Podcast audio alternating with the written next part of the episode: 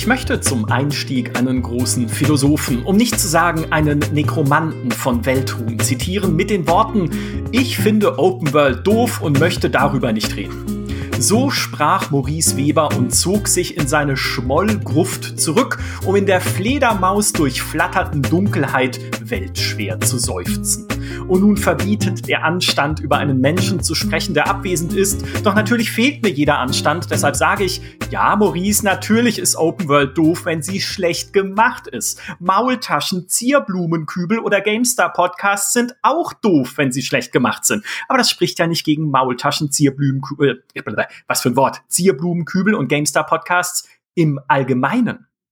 Deshalb lasst uns drüber reden, was für uns eine gut gemachte Open World bedeutet. Oder nein, legen wir noch einen drauf, lasst uns drüber reden, wie sogar die Open World unserer Träume aussehen, mit welchen Systemen, welchen Ideen uns Entwickler ganz persönlich am besten abholen würden. Mein Name ist Michael Graf, mir zugeschaltet ist der Mensch, der ausgerechnet bei der Open World Idee, von der ich sagen würde, die ist doch perfekt für dich, antwortet, nee, genau das wünsche ich mir nicht. Herzlich willkommen, Dimi Halai. Hallo. Was es ist, verraten wir später, kleiner Cliffhanger. An unserer Seite begrüße ich nämlich noch einen zweiten ganz besonderen Gast. Er ist Industriedesigner und war schon mehrmals im Podcast mit dabei, um über die Reize und Tücken des Open World Designs zu sprechen. Die GameStar Community kennt ihn als Paw. Herzlich willkommen, Georg. Grüß Gottle, Ave Cäsar. ah, schön zu unserem äh, Rome-Tag, den wir zum Zeitpunkt der Aufnahme gestern hatten mit irgendwie dem Rome Remaster Test und Expeditions Rome. Könnt ihr alles bei GameStar Plus nachlesen. Wir haben schon gesagt, so Römertag, was kommt als nächstes? Römertopf-Rezepte auf GameStar.de. Hm, kann, man sehr das gut Thema, Brot, kann man sehr gut Brot backen im Römertopf. Echt? Okay, mhm. das müssen wir ausprobieren. Brotbacken, gute Anspielung auf Ultima. Das, da fängt schon dieses mhm. Open World-Thema gut an. Gekonnt, oder? Sehr gut, ja. Das Thema war ja auch deine Idee. Das war ja sozusagen äh, bisschen nachdem du unsere persönlichen Open World-Hitlisten gelesen hast, nach unserer großen die 100 besten Open World-Spiele-Liste, die wir gemacht haben auf GameStar.de. Ähm, ja, bist du an uns herangetreten, so mit dem, hey, lasst uns doch mal so drüber sprechen, was für euch oder für uns alle eigentlich die Open World unserer Träume wäre, wenn wir so auf der grünen Wiese entscheiden könnten. Äh, was treibt dich dazu? Was treibt dich um bei diesem Thema? Also, was, was mich bei dem Thema immer so beschäftigt, immer noch bei Open Worlds ist, wie die immer noch es nicht schaffen. Ich meine, wir haben jetzt Valhalla gesehen und als letzte Auskopplung und Cyberpunk, dass sie sich immer noch nicht von den üblichen Holo-Leucht-Witcher-Side-Methoden lösen können und dass die unsere unsere äh, lieben oder meine lieben Mitforisten, GameStar-Leser und ihr euch ja immer drüber beklagt, dass die Schnittstelle zwischen was soll der Spieler machen und wie soll er sich in der Welt zurechtfinden und wo finde ich letztendlich den Spaß in der Spielwelt, dass das immer noch, äh, dass die Entwickler das scheinbar immer noch nicht besser hinkriegen, als irgendwelche Marker auf der Map zu verteilen und uns vor allem auch emotional immer noch nicht abgeholt kriegen. Und das, das zerft oder da zerf ich halt dran, das zahnt und das, deswegen habe ich mir gedacht, jetzt, wenn wir die Open World äh, Liste jetzt mal angelegt haben und die Community sich da gegenseitig zerfleischt hat drüber, dann können wir doch da einfach mal drüber babbeln, was funktioniert, was funktioniert für uns nicht, welche Spiele haben es gut gemacht. Äh, kleiner Disclaimer, ich werde noch auf den guten Heiko zurückgreifen, der hat mir nämlich da voll ins Herz getroffen mit seinem, mit seinem Mini-Artikel. Ja, deswegen habe ich gedacht, jetzt pinkst du doch mal den Micha an und dann babbeln wir doch einfach mal darüber. Ja, du hast auch schon, du nimmst einen Punkt meiner Liste vorweg, äh, die ich mir angelegt habe für dieses Thema, nämlich keine Sichtmodi. Hm. und ich habe extra jetzt kurz bevor wir diesen Podcast aufgenommen haben, noch mal Forgotten City gespielt. Das ist eine Mod für Skyrim. Man könnte sogar sagen, die beste Mod für Skyrim, in der es darum geht, in der Zeit zurückzureisen und herauszufinden, was die Einwohner einer heute vergessenen Stadt umgebracht hat. Die sind alle gestorben. Ich kann nachher noch ein bisschen mehr über die Story erzählen. Und da gibt es, soweit habe ich es dann gespielt jetzt vorhin, auch einen Kriminalfall, wo es heißt, man soll menschliche Überreste untersuchen. Und ich dachte mir dann so, das ist jetzt eigentlich für die Story gar nicht äh, so äh, maßgeblich wichtig oder sowas, aber ich dachte mir in dem Moment dann so, wenn das hier ein modernes Open-World-Spiel wäre, dann müsste ich jetzt einfach in den Detektivmodus schalten und dann würden äh, die Knochen da drüben rot leuchten und mhm. ich könnte gucken und äh, sie haben, weiß ich nicht, dann sagt mir ein Textfenster, es sind die Bissspuren des Hundes drin, der so und so gehört, also ist es wahrscheinlich das, whatever. Und das ist eben nicht, ja, sondern ich muss halt irgendwie einen anderen Weg suchen. Der ist jetzt auch nicht so spektakulär dann in der Mod. Wie gesagt, ist nicht so wichtig, aber ich dachte mir, diese Sichtmodi-Sache, das mag ich einfach nicht, weil ich mag es, in Spielen Mysterien zu lösen. Ich mochte es auch immer in L.A. Noir Tatorte zu untersuchen, ohne die Hinweise und dieses Ping-Geräusch, was man kriegt, wenn man irgendwie auf einem steht, ja, und du stehst jetzt auf einer Zigarettenkippe, Ping, ja, heb sie doch mal auf. Hm. Das würde ich mir auch in Zukunft mehr wünschen, dass zumindest diese Elemente abschaltbar gemacht werden, wenn sie in Spielen drin sind. Die Open-World-Spiele heutzutage nehmen immer noch, also gerade so ein Kriminalfall, da muss ich mich an, an Assassin's Creed erinnern. Da gibt's ja in, in allen Assassin's Creed irgendwie so ein, so Leichenschauplatz-Ausforsch-Quest irgendwie, wo du fünf Punkte, also bei Origins kam das ja zum Beispiel andauernd vor, dass du irgendwie ein, ein, eine Crime-Scene untersuchen musstest und dann siehst du, krabbelst du da so lange rum, bis du das Icon eingeblendet kriegst, was du dann anklicken darfst, beziehungsweise aktivieren darfst und dann erzählt Bayer quasi so ein One-Liner, wo ich mir denke, das muss doch heutzutage nicht mehr sein. Ich meine, du siehst doch auf dem Bildschirm, die Grafik ist doch gut genug. Du siehst doch, dass da irgendwie ein zerstückelter Leichnam liegt oder irgendwie Mordwerkzeuge. Dann lass ihn doch einfach einfach hingehen und in dem Moment, in dem du halt hinguckst, dann soll er halt seinen, seinen Satz sagen oder selbst diese, diese Monologe, die die Spielcharaktere die ganze Zeit vom Stapel lassen. Das ist ja auch alles ich meine, du siehst es doch als Spieler, die Grafik ist doch da oder du hörst es, wenn irgendwas passiert. Es muss doch dieses Monologisieren und dieses zwanghafte Press, Press A for, for Monologue, das ist doch, oh, ich weiß nicht, ich finde, ich finde, das ist einfach überholt. Das kann, muss heutzutage doch einfach nicht mehr sein. Ja. Lustigerweise ist es für mich oft eher ein Pro-Argument für so eine sehr, sag ich mal, zugängliche Detektivsicht. Genau sowas. Also, dass es einfach nicht sperrig sein soll, weiterzukommen. Und bei mir hängt es halt sehr daran, ob denn das Mysterium, das ich auflöse, überhaupt spannend ist. Das ist das, wo es finde ich häufig krank. Gerade bei einem Assassin's Creed Origins, das ich ja für ein fantastisches Spiel halte, aber man äh, erkundet da halt so viele Schauplätze. Mhm. Dann hast du oft dann am Ende dieser langen Erkundung, was dann passiert ist, ist, jemand wurde vergiftet. Okay. Das ist dann das, was du rausfindest. Und dann findest du irgendwen um die Ecke, der den vergiftet hat, und dann bringst du ihn um und das war die ganze Quest. Also die Geschichte dahinter ist kein spannendes Mysterium. Und da muss ich schon sagen, dass ich finde es voll nervig, wenn man ähm, sich diese ganzen Hinweise und so weiter mühsam und manuell selbst zusammensuchen muss, ohne irgendwelche Hilfestellungen, hm. wenn das am Ende halt keinen coolen Payoff gibt. Äh, das ja. ist ja das, was Sherlock Holmes Crimes and Punishments für mich zu so einem fantastischen, eigentlich zu dem besten Detektivspiel überhaupt gemacht hat, neben Eleanor, weil man da halt wirklich ein Mysterium hatte, das wie in den besten Sherlock Holmes Geschichten einen total neugierig gemacht hat. Okay, was ist hier passiert? Wie konnte das, ne, der, der klassische von innen verschlossene Raum, ja? Wie konnte das denn hier passieren? Was sind da, ich will das jetzt wissen, wie der das gemacht hat. Und dann ist man auch motiviert, das rauszufinden. Aber sehr oft sind ja auch gerade Open-World-Spiele darauf ausgelegt, dass du viele Schauplätze erkundest, dass du viel Raum gut machst, dass du 100 Stunden damit beschäftigt bist. Und ich habe dann oft gar nicht die Geduld, mich jetzt zwei Stunden mit einem irgendwie einer Hinweiserkundung äh, auseinanderzusetzen, wenn das am Ende nicht wirklich die beste Quest aller Zeiten ist.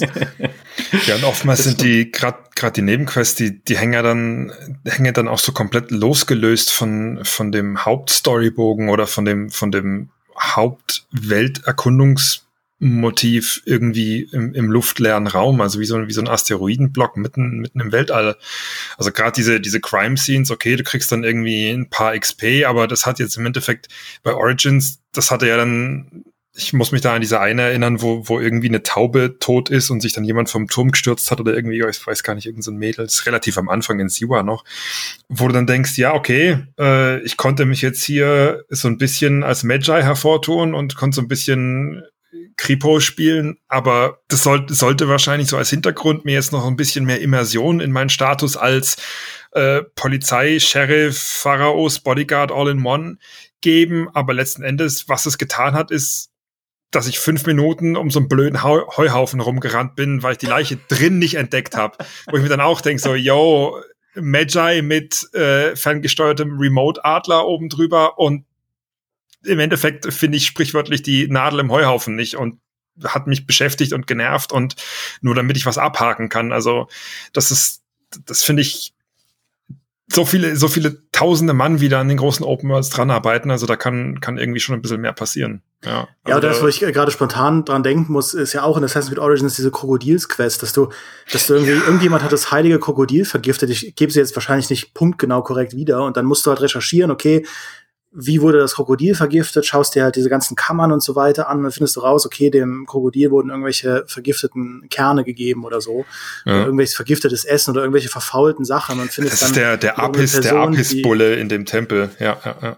Ah ja, genau, okay. Und findest dann auf jeden Fall ähm, irgendwen, der, der das halt gemacht hat und so. Und am Ende, das ist halt so ein bisschen so, wer hat das Wasserloch vergiftet? Das ist eine ja. Quest, wo du dann am Ende irgendwen findest, der das gemacht hat, aber es ist nicht wirklich so ein spannendes Mysterium. Irgendjemand hat irgendwen halt mit irgendwas vergiftet. Ja. Ähm, und da, da rechnet sich so die Zeit, die man reinsteckt, da nicht, weil man auf dem Weg dahin, weil der Weg, das rauszufinden, auch keine spannende Reise ist. Ja, es kann ja auch sein, dass das, dass das Mysterium am Ende gar nicht so spannend ist, aber der Weg dahin super spannend ist. Aber ja. wenn es weder das eine noch das andere ist, ah, schwierig. Das kann, da das kann ich mich. Sorry, Micha, du zuerst. das wäre für mich tatsächlich das, was ich gerne, weil wir sind ja bei unseren Traum Open Worlds, ne? Das, mhm. was ich für mich gerne größer denken würde, diesen Mystery-Aspekt, weil ich liebe einfach Mysterien. Und ich glaube, es geht vielen Leuten so, sonst würden nicht, äh, weiß was ich, wie viele Millionen Sonntagabends immer den Tatort einschalten. So offensichtlich da auch oft ist einfach, wer es war, oder man sieht's gleich, ja. Aber ich habe jetzt wieder angefangen, Tatort zu schauen und naja, die, die eine Hälfte ist gut und die andere Hälfte denkt man, okay, hätte jetzt auch irgendwie nichts machen können in der Zeit oder so. So, aber ich mag es einfach genau vor diesem, ne, vor diesem verschlossenen Raum quasi zu stehen, vor diesem Mord im verschlossenen Raum und dann mir langsam zu erarbeiten, was ist da passiert. Und wenn ich das größer denke, dann ist es eigentlich ein Versprechen, ein Story-Versprechen, das ich von der Open World viel lieber hätte, als diese aufgesetzte Dringlichkeit, die ja Open World mhm. Stories leider oft haben. Siehe The Witcher 3. Deine Tochter wurde entführt und du musst ganz schnell sie retten, aber rette doch mal da drüben vorher noch die Katze vom Baum und geh da Äpfel sammeln und da äh, die Pflanze sieht irgendwie komisch aus, guck dir die noch mal an. Mhm.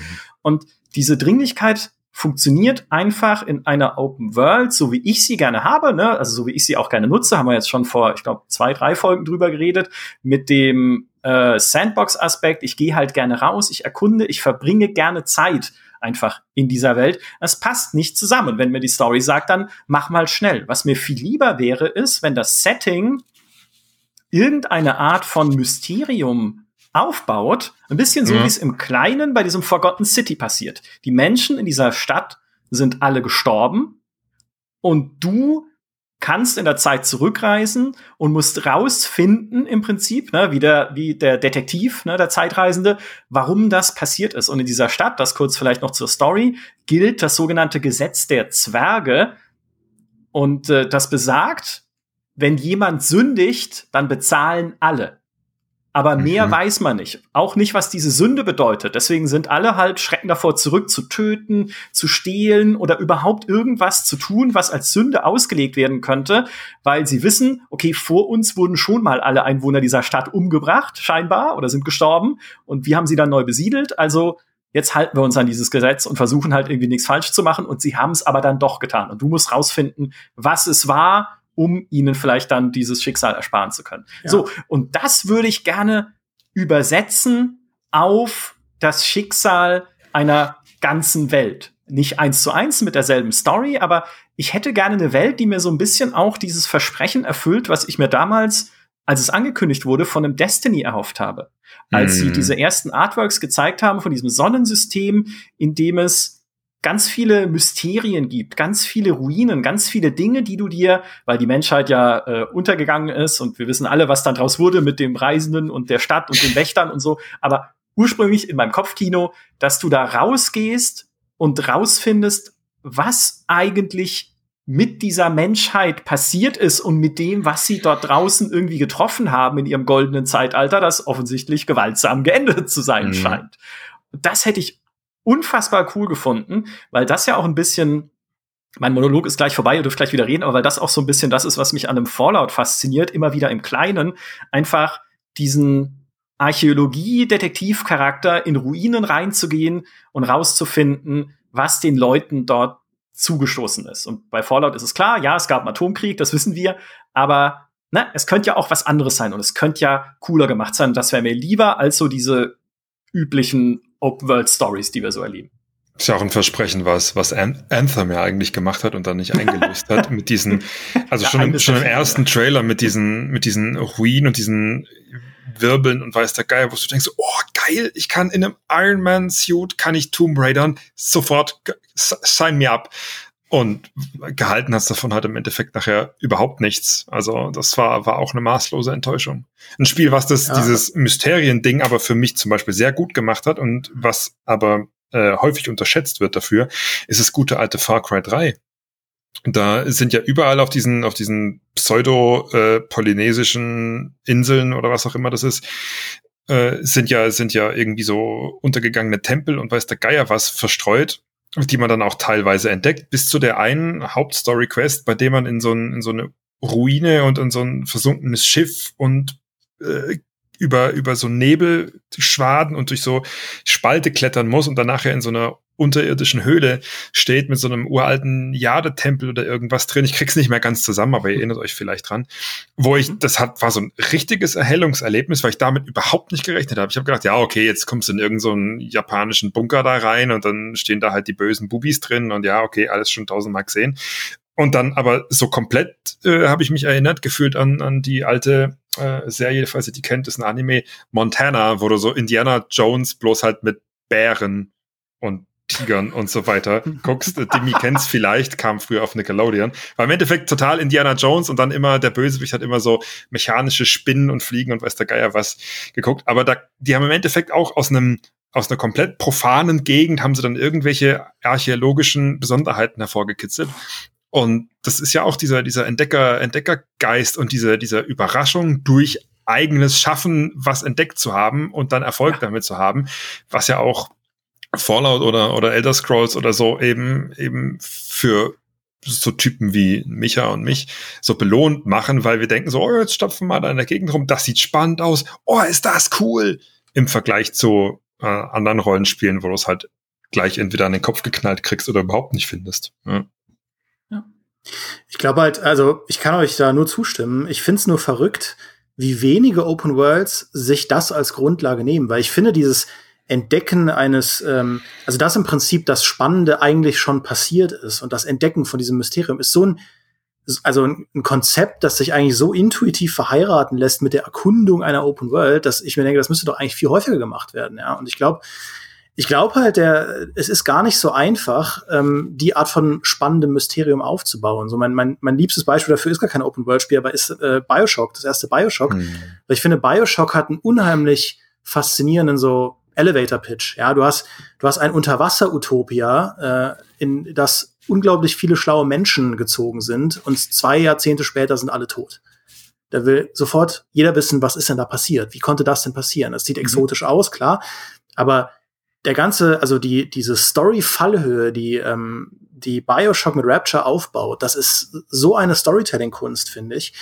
Und ich habe schon manchmal denke ich mir, warum machen das nicht mehr Open-World-Spiele? Die Souls-Spiele machen das ja auch, auch in allen Dark Souls und Bloodborns und so, ist ja die Katastrophe immer schon passiert.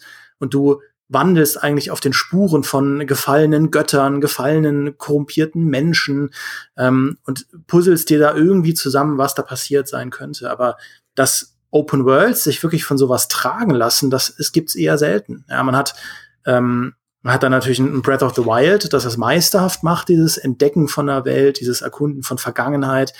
Und natürlich die Elder Scrolls Spiele, aber die Elder Scrolls Spiele sind auch so ein bisschen so eine eierlegende Wollmilchsau. Die machen halt mhm. alles. Also du kannst ganz viel erkunden und dich reinarbeiten in die Archäologie dieser Welt und was da alles schon passiert ist in der Vergangenheit, in anderen Zeitaltern. Aber du kannst natürlich auch sehr in der Gegenwart leben.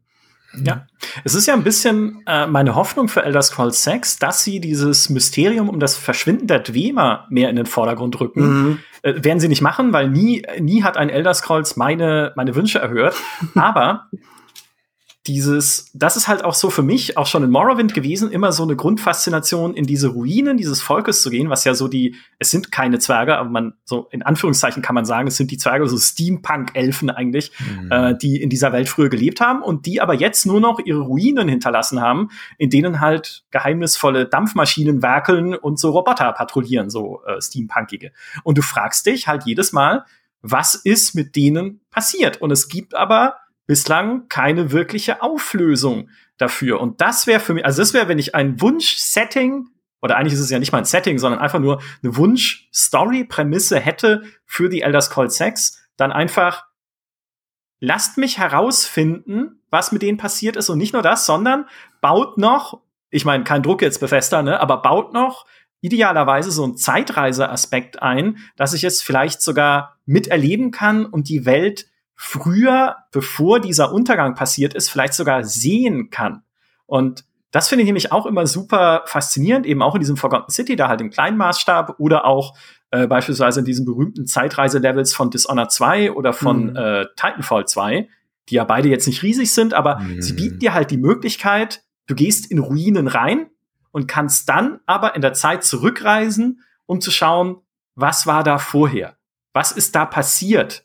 Also natürlich dann auch mit Kämpfen und irgendwie, äh, ja, äh, insbesondere in Titanfall halt schießen und relativ linear, aber wie geil ist das? Ja, also ich kann nicht nur diese Ruinen in der, in der Jetztzeit sozusagen erkunden, sondern ich kann sie mir auch früher anschauen und vielleicht sogar dann in der Vergangenheit mit Leuten reden, um rauszufinden, was da geschehen ist. Und ich würde jetzt nicht so wahnsinnig sein zu sagen, dehnt das auf ein ganzes Spiel aus, weil ich glaube, eine komplette Open World einmal in der Gegenwart und in der Vergangenheit zu bauen, das wäre relativer Wahnsinn.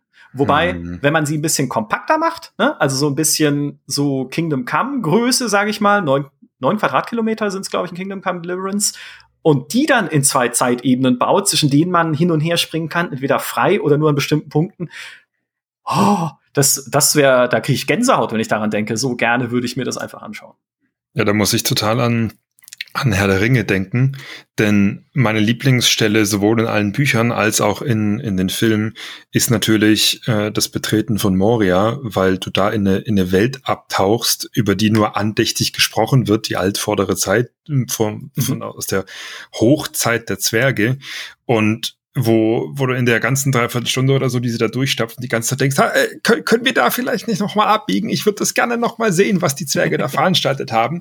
Und im Endeffekt siehst du es dann ja natürlich in, im Hobbit so ein bisschen von, von der ursprünglichen Glorie der Zwerge, aber letzten Endes, wir für uns müssen es dann ergänzen, wie, wie es tatsächlich die Zwerge zu ihrer Hochzeit im Tolkien-Universum Universum gewesen sein mögen, indem wir dann so eine so eine Schnitt so einen Schnitt rüber machen zum zum Warhammer Universum, weil die Zwerge ja da also eine gewisse Deckungsgleichheit existiert ja da. Und dann kann man sich so ein bisschen vorstellen mit ihrem was weiß ich Schießpulverle und mit den hohen Schmiedetempeln und überall Lava und weiß der Geier Mechanik.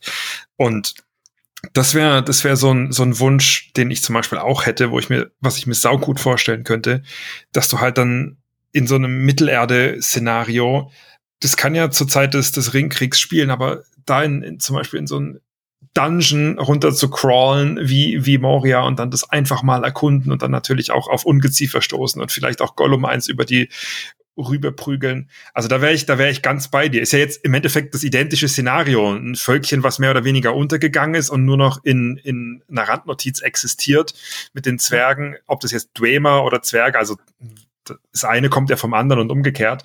Ähm, aber da bin ich ganz bei dir. Das kann ich, das kann ich total, total nachfühlen. So, so, eine, ja. so eine Welt in der Welt, ja. Ja, ist ja auch ein bisschen dieser Horizon Zero Dawn Effekt, mhm. wo du einfach diese äh, Roboter-Dinos in dieser Steinzeitwelt rumstapfen siehst. Mhm. Von Anfang an natürlich dieses, auch dieses, äh, dieses Mismatch, ne? Du siehst sofort, da gehört was nicht zusammen, weil Roboter-Dinos ja. und Steinzeit, wait what? Ähm, und dadurch auch reingezogen wirst, rauszufinden, was steckt denn dahinter. Und ja, keine Spoiler, ne? vielleicht willst der ein oder andere noch spielen, aber super, ja, sowas motiviert mich doch dann, dieses Spiel weiter zu erleben. Äh, und das war übrigens auch noch ein Punkt, den ich mir aufgeschrieben hatte, allerdings kein so wichtiger. Ich will nur jetzt kurz erwähnen, weil ich Horizon erwähnt habe. Was für mich in Horizon so faszinierend macht und auch in Skyrim so faszinierend macht, ist, dass es in diesen Welten eben nicht nur Standard NPC-Gegner gibt, ja, so wie in, weiß ich nicht, in einem Far Cry oder so, ja, wo die meisten mhm. Gegner halt Menschen sind oder Tiger oder ein Tiger-ähnliches Raubtier auf einer anderen, in einem anderen Setting, die halt so dieses typische Ubisoft-Schema halt sich dann immer wandelt von Welt zu Welt. Aber mhm. Skyrim und Horizon haben halt auch riesige Gegner. In Skyrim sind es die Drachen, in Horizon sind es äh, die Saurier, logischerweise, die größeren. Mhm. Und das sind für mich noch mal so einfach Spannungsspitzen wenn du denen begegnest. Die Drachen in Skyrim werden irgendwann zu viel, ja, wenn dann irgendwie in jedem Dorf, wo du hingehst, landet halt wieder einer und denkst, okay, habe ich jetzt auch schon ein paar Mal gesehen, das Skript, danke.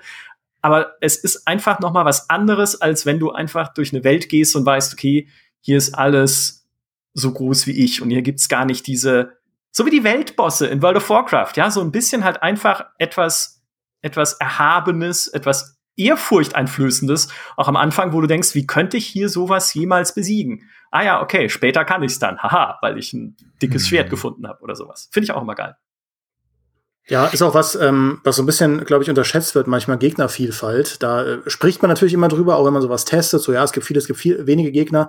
Aber Gegnervielfalt ist was, was ein Open-World-Spiel echt, also massiv verbessern kann. Ich finde gerade bei Skyrim, ähm, es muss ja nicht mal ein Drache sein. Selbst wenn du deine erste Ruine erkundest und dann plötzlich aus, also so eine Grabplatte beiseite äh, sich schiebt und so ein Draugerfürst da in die Luft fliegt, also hoch, hoch schwebt und plötzlich du gegen den kämpfen musst. Also natürlich auch Skyrim, irgendwann kennt man die Tricks des Spiels, hm. aber bis dahin dauert's eine Weile. Und das ist was, was ich halt unheimlich faszinierend und auch fesselnd finde. Äh, und was auch fesselnder ist bei Spielen, die ein direktes Kampfsystem haben. Ich finde, bei so, bei so indirekten Rollenspielen, wo man im Endeffekt nur Gegner anklickt, also den Angriffsbefehl klickt und dann greift jemand an, so wie bei den alten Dragon Age, ähm, dann, da ist dann oft, okay, du hast jetzt einen neuen Boss, aber er ist irgendwie sehr leicht sortierbar. Es ist halt eine größere Variante, aber du machst mechanisch das Gleiche. Du musst halt wahrscheinlich hm. ein bisschen anders von deinem, von deinen Zaubern und so weiter, äh, muss anders strategisch rangehen. Aber ich finde, wenn du dann zum ersten Mal einen Drachen in Skyrim hast und du steuerst dieses Spiel wie ein Actionspiel, dann musst du dir echt überlegen, was mache ich denn jetzt? Und dann mhm. experimentierst du, okay, der schläft jetzt gerade, kann ich auf den Berg dahinter klettern und dem von hinten auf den Hals springen und den irgendwie mit einem Dolch äh, backstabben und äh, Spoiler, ja, das geht. Also solche Tricksereien, finde ich, fördern dann auch die eigene Kreativität. Und das ist halt das komplette Gegenmodell zu, wie halt viele, meintest du ja auch, Micha, wie viele von den Ubisoft Open Worlds arbeiten mit den klassischen, okay, es gibt einen Standardgegner, einen Heavy-Gegner, einen Scharfschützen mhm. und noch irgendwie meinetwegen einen Scout oder so, der Alarm schlagen geht. Aber du hast halt sehr begrenzte Vielfalt. Und natürlich gibt's dann einen Honey Badger, ja, äh, äh, den man auch noch besiegen muss, ja. Aber da, das ist es dann halt. Und, ähm, und ich finde, gerade wenn man so eine Welt über das Mysterium aufbaut, das kann unheimlich helfen, wenn man, Gothic macht das ja auch, Gothic hat ja auch, äh, jetzt haben wir wieder, sind wir über Gothic, ja. Natürlich. Aber ähm, Gothic macht das ja auch, dass du bis ins Endgame eigentlich immer überrascht wirst, was es noch für Gegner gibt. Klar, ab und mhm. zu sind das dann äh, härtere Vari Varianten von Raptoren, klar, okay.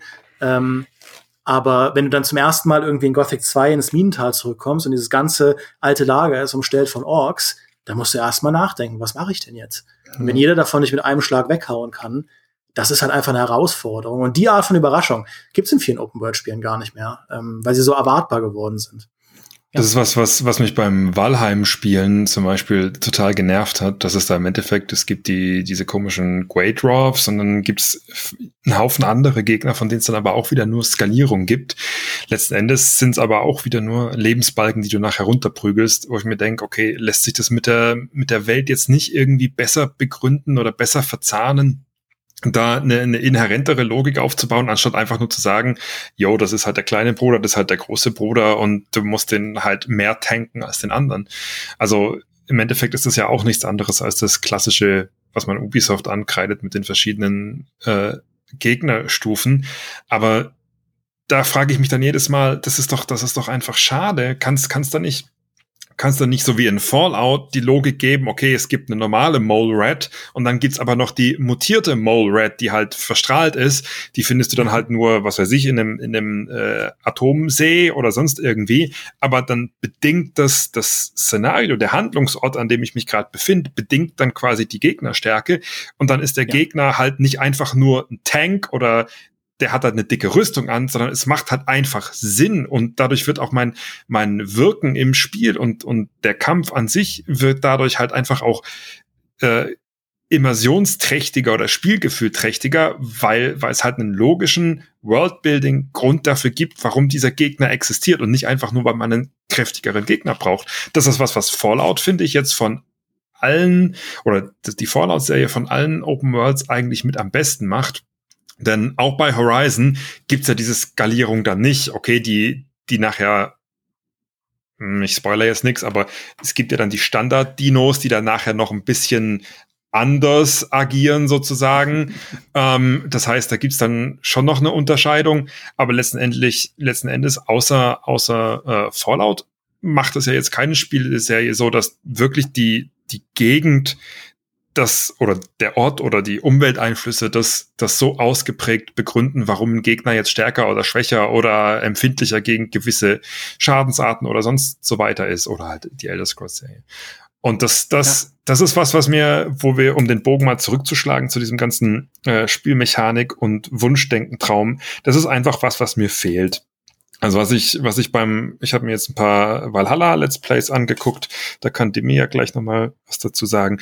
Und auch da mhm. wieder, es sind halt immer dieselben, in Anführungszeichen, Angelsachsen, dieselben Nordmänner und sonst irgendwas. Und dann gibt's halt einen mit mehr Rüstung, einen mit weniger Rüstung. Der eine hat eine große Axt, der eine hat eine kleine Axt. Das gab's dann in Origins auch schon so. Der eine hat halt eine Pickaxe.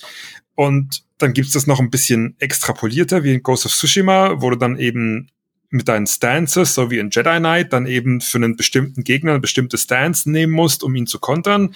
Und letzten Endes aber ergeben sich all diese Gegnertypen nicht aus, aus der Welt. Also du hast da nie das Gefühl, okay, ähm, weil jetzt, was weiß ich, die Angelsachsen kultivierter sind als die Nordmänner und jetzt zum Beispiel Eisenschwerter statt Bronzeschwerter haben, sind die stärker zu knacken und haben deswegen einen größeren Lebensbalken. Macht Sinn, ist im Worldbuilding und in der, in der Lore und in der ganzen Welt wäre das eins zu eins begründbar und du würdest verstehen, warum es so ist. Aber nein, es ist einfach so, so eine, so eine, diese, diese Logik, logische Begründung findet, findet halt in den Spielen nie statt.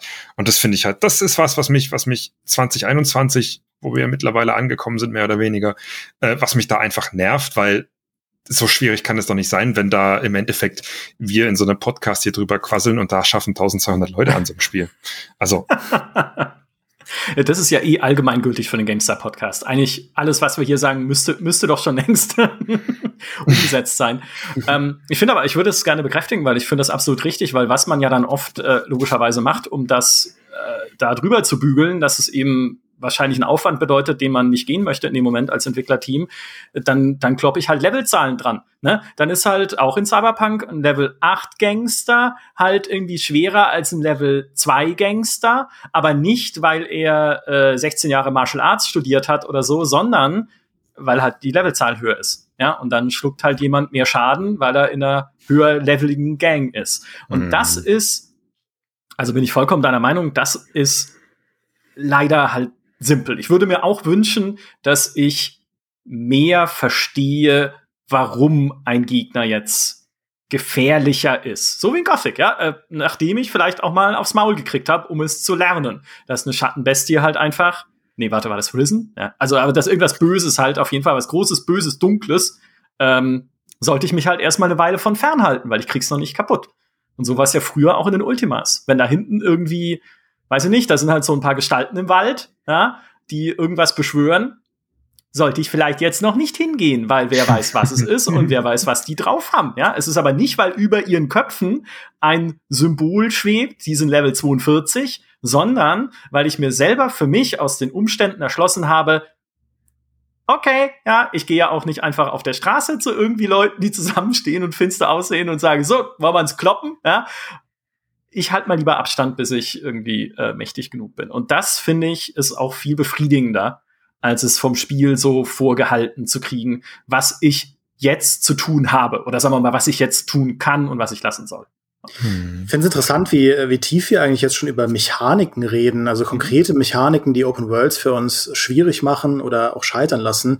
Ähm, ich habe, ich habe, wir haben ja für im Rahmen unserer Top 100 Open World Spiele haben ja äh, wir auch einzelne Open World Artikel geschrieben, also quasi jedes Redaktionsmitglied, was was uns individuell, was für uns die besten Open Worlds ausmacht. Und ähm, ich habe sehr viel darüber geschrieben, dass ähm, Open Worlds für mich in erster Linie allesamt, egal welches Genre, als Rollenspiel funktionieren müssen. Also dass ich mich in irgendeiner mm. Form, warum auch immer, verlieren kann in dieser fiktiven Welt, weil Open World ist Open World, ja, ist eine Welt. Ich will mich da reinziehen und das war ja auch äh, einer der kontroversen Punkte natürlich bei Assassin's Creed Odyssey, wo viele Leute ausgestiegen sind, weil sie dieses ganze Level-Scaling total doof fanden. Ich verstehe aus einer mechanischen Perspektive das äh, voll und ganz. Ich habe es ja auch im Test kritisiert. Aber Assassin's Creed Odyssey funktioniert für mich trotzdem, weil ich voll Bock habe, mich in dieses antike Griechenland fallen zu lassen, weil das Spiel gut genug ist, bestimmte Dinge, bestimmte Worldbuilding-Dinge gut genug macht, dass du dich da als Alexios oder Cassandra einfach drin verlieren kannst und dann das, das Meer bereist und die einzelnen Städte bereist, die Athen anschaust und so weiter und so fort. Ähm, und klar, man muss ein bisschen so diese Faszination dafür mitbringen, aber das, da hat es für mich funktioniert. Und mhm. einer der Punkte, wo Valhalla zum Beispiel nicht funktioniert hat für mich, obwohl die Open World in so vielen Punkten fantastisch war, war halt diese Wikinger-Atmosphäre, weil ich das Gefühl hatte, ich spiele hier die weichgespülte, zahnlose äh, Familienvariante von mm. Wikinger ähm, wo es eben, da wurde ich ja durchaus auch im Valhalla-Podcast danach in den Kommentaren für angegriffen, aber wo es dann eben keine spannenden moralischen Entscheidungen gibt, wo man nicht irgendwie entscheiden muss, okay, plündere ich ein, ein Kloster voller unschuldiger Leute, um mein Lager durch den Winter zu bringen, oder verschone ich die Leute, um irgendwie die diplomatischen Beziehungen zu verbessern oder so zu den Engländern, ja. Solche Entscheidungen trifft man ja nicht in dem Spiel. Man trifft in Assassin's Creed Valhalla in meinen Augen keine einzige harte Entscheidung. Und wenn du eine Bande plündernder Eroberer spielst, dann ähm, dann will ich das auch in der Fiktion irgendwie spüren. Und das tue ich dann nicht. Und das mag vielleicht ein individuelles, eine individuelle Sache sein, dass ich da andere Sachen erwarte, äh, auch als jemand irgendwie, der ein bisschen zumindest Vikings geschaut hat. Ich bin kein äh, Wikinger-Historiker oder so, aber zumindest in den ersten paar Folgen Vikings sehe ich halt schon sehr viel mehr von dieser von dieser Doppelnatur der Wikinger als einerseits natürlich menschliches Volk, als menschliche Kultur, die man, äh, dass man auch äh, sympathisch finden kann, auf der anderen Seite eben auch als unheimlich brutale, äh, grausame Menschen, ähm, wo man irgendwie auch selbst als Zuschauer dann schauen muss, wie positioniere ich mich denn jetzt dazu? Das finde ich halt spannend an, an so einer ähm, Fraktion an Hauptfiguren und da bricht halt Valhalla für mich zum Beispiel. Das ist nicht der einzige Punkt, aber das ist ein Punkt. Also es gibt, finde ich, auch so sehr Makro-Level-Faktoren, wo eine Open World schon scheitern kann oder umgekehrt, wo eine Open World funktionieren kann. Ja, das ist ja, ist ja dann im Endeffekt diese, diese Kulissenhaftigkeit von der, von der Open World, die man ja auch Cyberpunk äh, gemeinhin an pinnen kann. Ob das, ob die Story und das Spielerlebnis jetzt gut oder schlecht ist, ist jetzt wieder eine individuelle Frage, aber nichtsdestotrotz, die, die Welt an sich ist ja trotzdem eine sehr statische. Sie reagiert nicht auf dich und sie ist im Endeffekt mehr oder weniger eine Farce in dem Sinne, dass du halt keinen Footprint hinterlässt. Bei, bei Valhalla hast du ja wenigstens noch so ein, so ein Siedlungsbau und so ein bisschen mit drin wo du dich so ein bisschen einbringen kannst, auch wenn es keine harte Entscheidung gibt.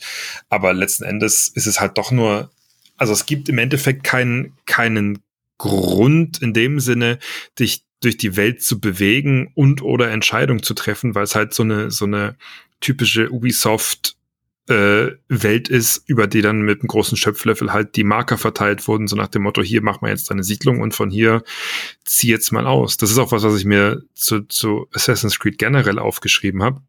Und da will ich jetzt gleich den Bogen schlagen zu einem Spiel, was das nämlich sehr gut macht, dass die, dass mir bei, bei Origins, bei all der Liebe, die ich gerade auch wegen des Ägypten-Szenarios da äh, reinstecken konnte.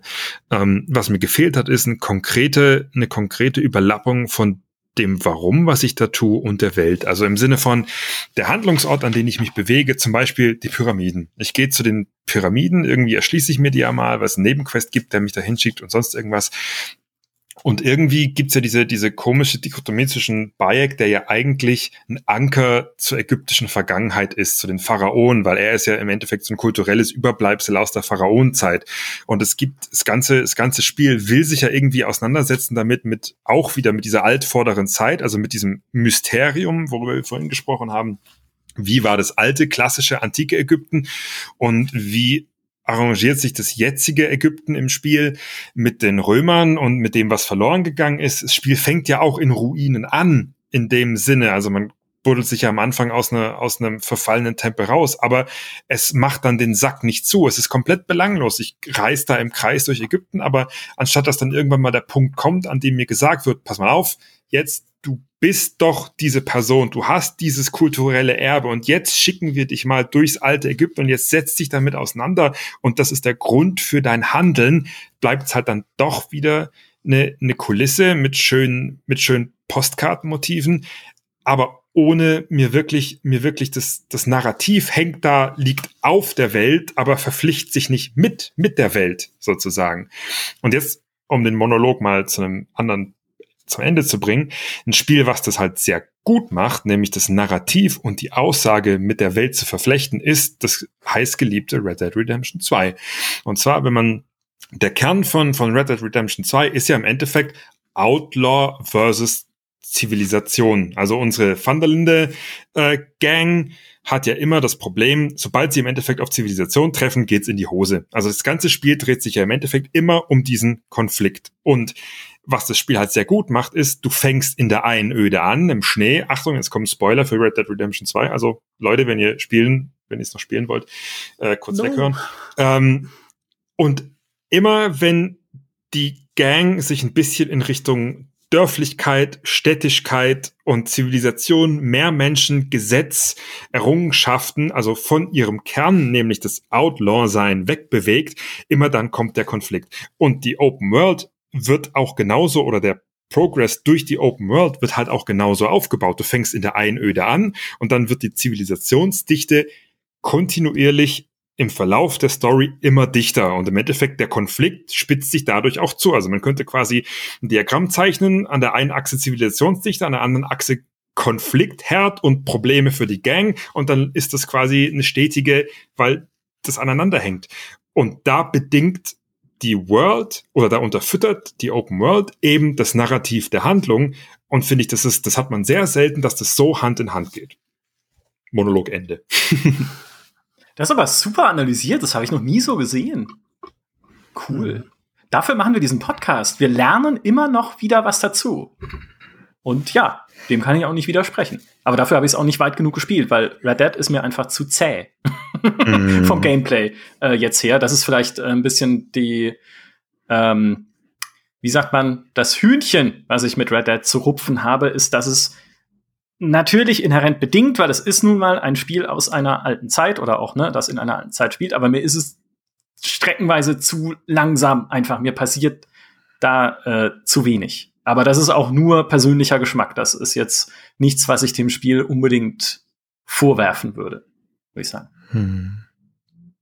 Bei, bei Fallout 4 äh, haben wir ja so ein ähnliches Kernprinzip. Also da ist das Narrativ von, von Fallout 4 ist ja mehr oder weniger so eine Art Abstieg in die Hölle deswegen beginnst du ja auch in Sanctuary, in der heilen Zuflucht, die halt nicht mehr so heil ist. Und im Endeffekt, wenn du auf die Karte guckst, oben ist noch alles relativ harmlos, unten ist äh, das glühende, das glühende Meer.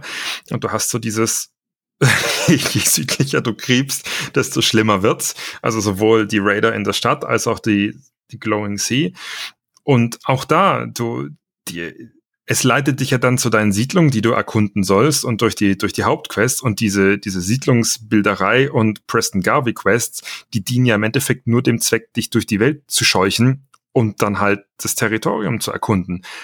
Und äh, so plump die jetzt aufgezogen sind, aber als Anker, um, durch, um dich durch die Welt zu führen, und später, wenn du die Siedlung miteinander verflochten hast und dann deine eigene Selbstwirksamkeit halt siehst durch die Karawanen, weiß der Geier was, ähm, finde ich, das ist auch wieder ein, ein Vehikel zwischen oder eine Verbindung zwischen Story und Open World, die halt sehr gut, sehr gut funktioniert und in anderen, in anderen Spielen halt dann also vergleichsweise weniger. Und damit bist du zugleich der erste Mensch, der jemals irgendwo diese Preston Garvey Quests in irgendeiner Form positiv erwähnt hat. ich, will nicht, ich will nicht sagen gelobt, aber darauf kann ich aufbauen, weil ich mit dem Kollegen, äh, lieben Kollegen Bartke vor kurzem schon mal ein Streitgespräch gemacht habe, was wir eigentlich gerne in die Elder Scrolls 6 haben wollen würden. Und er hat gesagt, und er hat natürlich auf seine Bartke-Art auch immer ein bisschen recht leider, er will weniger Zufallselemente in mhm. diesem Spiel. Also weniger, was einfach vom Spiel mit Algorithmen generiert wird, weil es ist immer scheiße. Und es stimmt, es war auch immer scheiße. Diese zufallsgenerierten Quests, die es gibt in Skyrim, auch in Fallout 4, sind Müll. Manchmal merkst du es nicht gleich, dass sie zufallsgeneriert sind und ja. denkst, ah, cool, da ist das eine Story. Nein, geh zum Bauernhof, hol fünf Gräser, komm zurück. Bumm, kriegst du drei Gold oder Kronkorken. Wie auch in Gothic. Muss man Gothic ja auch ankreiden, hat's ja auch diese Billow-Quests. Hm aber die haben es selber gebaut. Ja, okay, das stimmt. was, was, so ein bisschen, was so ein bisschen meine Argumentation ist, ist, ich mag weite Welten. Ich sage nicht, dass es nur weite, große, riesige Welten geben muss. Ja, wie gesagt, Kingdom Come, auch was Kleines, Kompaktes, kann sehr cool sein. Forgotten City ist nur eine unterirdische Stadt und ist sehr cool. Aber ich mag es einfach, dieses Gefühl zu haben, irgendwo zu stehen, ein Panorama zu sehen und mir zu denken, überall da kann ich hingehen. Bis zu dem Buckel da hinten am Horizont, auf dem ein Tempel steht. Geil. So. Und damit aber weite Welten gefüllt sind mit etwas, was ich da tatsächlich finden kann. Das heißt nicht, dass es an jeder Ecke irgendwas Geiles ist oder an jeder Ecke eine Ruine stehen muss. Das finde ich dann schon wieder zu viel in Fallout 4, was auch tendenziell zu viel eigentlich, mm. was da in der Welt schon reingequetscht war, dass du überall halt so einen Hotspot hast. Aber was man, was ich eigentlich mir gerne wünschen würde von der Open World ist, dass es darin eine gewisse Anzahl, aber kein Übermaß an Quests gibt, die aber genau das bieten, was auch Dimi gerade angesprochen hat, nämlich richtig coole Geschichten mit Entscheidungen mit Tragweite. Also wo du wirklich das Gefühl hast, wo sich vielleicht sogar was in der Welt ändert. Ja, okay, ich habe den Räubern gesagt, wie sie die Stadtwache überwältigen können. Also brennen sie das Dorf nieder. Super simples Beispiel, aber du mm, siehst, du hinterlässt ja. einen Fußabdruck in dieser Welt. So, dass sowas und das kann nicht algorithmisch generiert werden, noch, also noch nicht. Solange wir nicht von Skynet beherrscht werden, geht das nicht oder in der Matrix sind.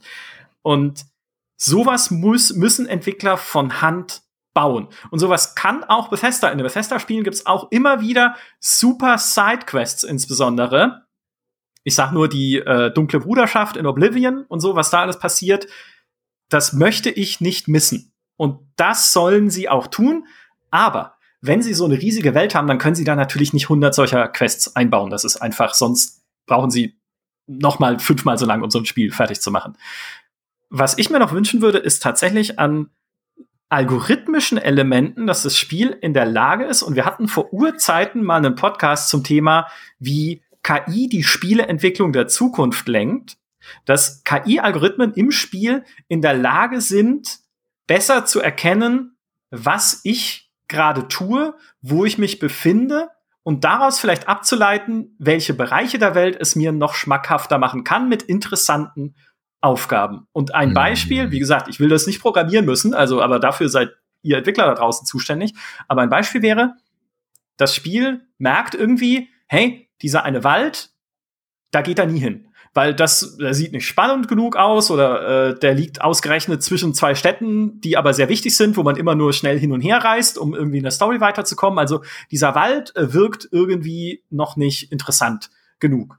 Also setze ich ein als KI-Algorithmus und sage, so ein bisschen wie Preston Garvey, nur äh, besser, was kann ich in diesem Wald generieren, dass er vielleicht interessanter wird? Lege ich vielleicht eine Leiche, eine zerfleischte Leiche an den Rand, dass er da hingeht und sagt, okay, ich, ich muss rausfinden, was mit der passiert ist. Und dann gibt's halt im Wald äh, ein paar äh, Kultisten, die äh, eine Monsterbären beschworen haben. Okay, total dumm, aber ihr wisst, was ich meine. Oder hm. ich generiere einen Mordfall im Dorf nebenan, wo man dann rausfindet, okay, irgendwas scheint diese Person entdeckt zu haben, da hinten im Wald, in dieser einen Hütte. Ich guck doch mal, Moment, da stehen so Kerzen in Pentagrammform was ist hier passiert? Und dann so ein bisschen was, was ich äh, daraus herausfinden kann. Das können natürlich keine epischen großen Geschichten sein, aber wenn es das immer wieder mit Bausteinen neu zusammensetzt, ne, muss auch vielfältig genug sein, dann und mich so ein bisschen auch dazu bringt, noch lieber zu erkunden und neue Dinge erleben zu wollen,